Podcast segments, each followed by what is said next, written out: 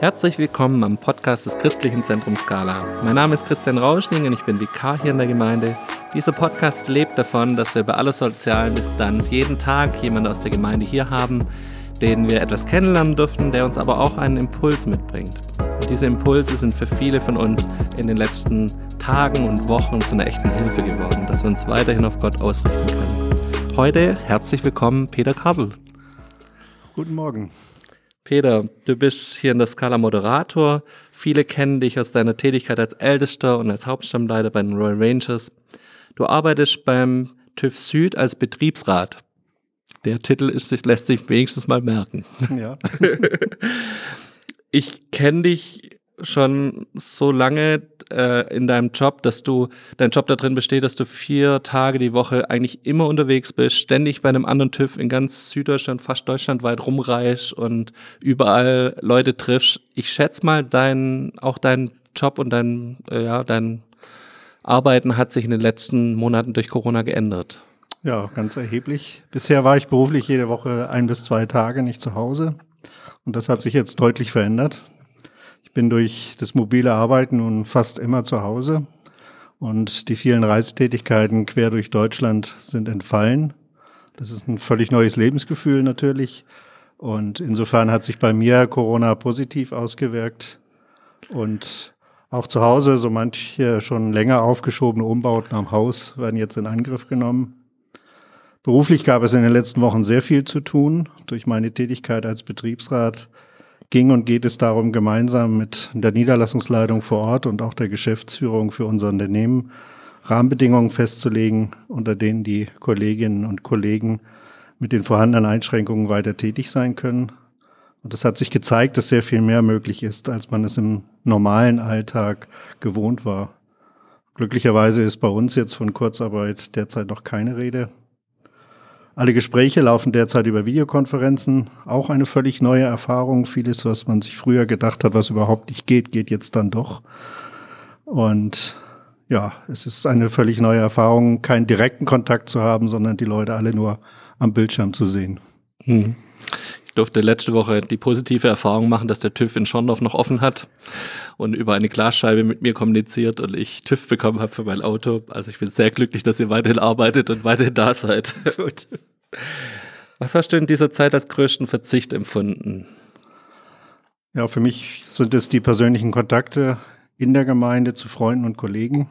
Es wird Zeit, die Menschen wieder persönlich zu treffen, was wohl noch etwas dauern wird. Und insofern fand ich auch den Satz unseres Bundespräsidenten Frank-Walter Steinmeier sehr passend. Halten wir heute voneinander Abstand, damit wir uns morgen wieder umarmen können. Mhm. Peter, du bist jemand, der sich auch relativ viel Gedanken mit um andere Menschen macht. Das hast du auch durch jahrelange Tätigkeit hier als Ältester auch bewiesen, dass du nicht bloß an dich selber denkst, sondern einfach für viele Leute mitdenkst und für viele Leute dich auch kümmerst und auch leitest. Ähm, was würdest du dir wünschen, dass wir uns vielleicht aus dieser Phase auch mitnehmen? Vielleicht als Privatperson, als Gemeinde, als Gesellschaft? Was, was wäre das, was wir vielleicht lernen könnten aus Corona? Ja, da gibt es so ein paar Dinge. Äh, ich finde, man merkt derzeit, dass alle ein bisschen mehr aufeinander Acht geben, dass man nicht mehr so alleine vor sich hin lebt und auch die Bereitschaft, Einschränkungen hinzunehmen, damit es anderen besser geht. Und auch die spürbare Entschleunigung in vielen Bereichen und die Großzügigkeit, wenn vieles mal nicht so schnell geht oder nicht gehen kann. Und auch den Willen, Arbeitsplätze für alle zu sichern und Gewinne mal in den Hintergrund zu stellen. Mhm. Auf was freust du dich am meisten, wenn diese Kontaktsperren rum sind? Was hat, was ist das, wo du sagst, da, das mache ich als erstes? Ja, wie schon gesagt, den Kontakt zu den Geschwistern in der Gemeinde, zu Freunden und Kollegen, wieder Menschen in den Arm nehmen zu können und natürlich im Privaten auch endlich wieder Ausflüge mit unserem Wohnmobil zu machen. Sicher in diesem Jahr, wenn es dann noch klappt, nur in Deutschland, aber wir leben in einem schönen Land und es gibt noch viel zu entdecken. Genau, also wir planen auch schon mit Urlaub in Deutschland. Daher, ich glaube auch, wir finden einen schönen Fleck. Peter, auch du hast uns einen Impuls mitgebracht. Wir freuen uns drauf. Leg los. Gut, ja, wir erleben ja derzeit viele Veränderungen. Vieles läuft nicht mehr so, wie wir es gewohnt sind. Alle paar Tage oder Wochen kommen neue Informationen dazu, wie wir uns am besten verhalten sollen. Viele sogenannte Experten äußern sich, die sich dann doch immer nicht so einig sind. Und ich musste in dieser Zeit jetzt öfter mal denken an eine Predigt, die ich mal vor längerer Zeit gehört habe über den Auszug Israels aus Ägypten, nachzulesen in zweiten Mose.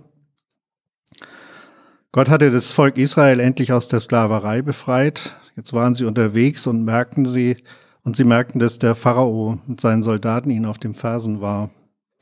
Und sie gehen dann zu Mose und sagen ihm, gab es denn keine Gräber in Ägypten, dass du uns zum Sterben in die Wüste holst? Was hast du uns da angetan, uns aus Ägypten herauszuführen? Haben wir dir in Ägypten nicht gleich gesagt, lass uns in Ruhe. Wir wollen Sklaven der Ägypter bleiben, denn es ist für uns immer noch besser, Sklaven der Ägypter zu sein, als in der Wüste zu sterben. Was hatte das Volk Israel nicht alles an Wundern erlebt und schlussendlich auch die Befreiung aus der Gefangenschaft? Gott hatte ihnen ein wunderbares Land versprochen. Die Reaktion war nicht, alles klar, wir haben schon so viel Gutes mit Gott erlebt, sollen die Ägypter ruhig kommen. Und das ist das, was ich denke, was wir auch immer bei uns selber merken. Veränderungen sind immer schwierig. Und wenn man eine Ahnung oder eine Zusage hat, wie es werden soll, dann ist trotzdem Veränderung etwas Neues immer ein Stück weit auch mit Angst verbunden. Wie wird es werden? Stimmen die Zusagen und Ermutigungen, die ich bekommen habe? Wir sehen, dass wir ein Berg vor uns und anstatt darüber zu steigen, schauen wir ihn an, malen uns aus, was beim Übersteigen auf uns alles zukommen könnte und drehen dann lieber um. Früher war alles besser. Wir verklären die Vergangenheit. Das Schwierige, was wir erlebt haben, wird verdrängt. Ich denke, dass jeder von uns diese Situation kennt. Für den einen oder anderen von uns ist es momentan vielleicht genauso. Was kommt noch alles auf uns zu? Ja, wir kennen die Verheißungen Gottes, seine Zusagen mit uns zu gehen, uns durchzutragen. Und das gilt natürlich auch in den Zeiten von Corona. Und dann kommt das große innerliche Aber. Wenn wir uns anschauen, was Mose dem Volk Israel gesagt hat als Antwort, als sie wieder nach Ägypten zurückkehren wollten, Mose aber sagte zum Volk, fürchtet euch nicht, bleibt stehen und schaut zu, wie der Herr euch heute rettet. Wie ihr die Ägypter heute seht, so seht ihr sie niemals wieder. Der Herr kämpft für euch, aber ihr könnt ruhig abwarten. Also er sagt nicht, seht zu, wie ihr klarkommt, strengt euch an, es wird schon alles gut werden, irgendwie geht es immer weiter. Er macht ihnen keine Vorwürfe, so in der Art, ihr habt doch erlebt, was Gott schon alles für euch getan hat. Denkt mal darüber nach und reißt euch zusammen. Nein. Er sagt, kommt zur Ruhe und schaut zu, wie Gott euch rettet, euch durchbringt.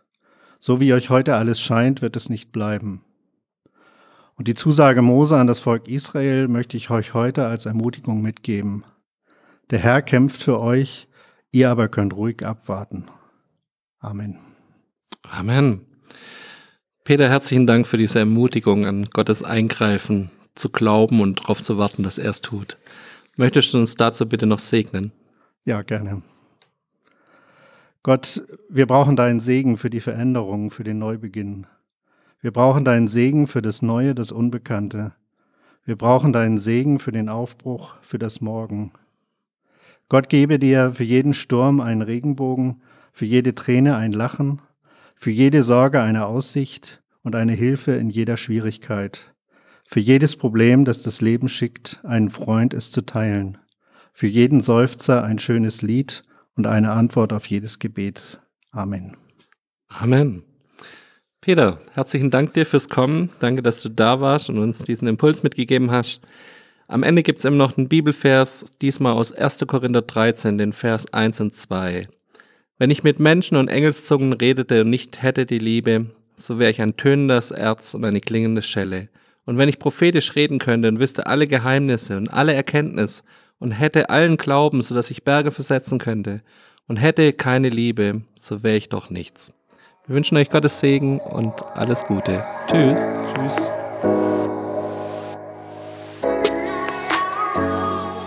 Das war der Podcast des Christlichen Zentrums Scala. Für mehr Infos Besucht unsere Homepage unter www.scala.church oder scala-schaundorf.de.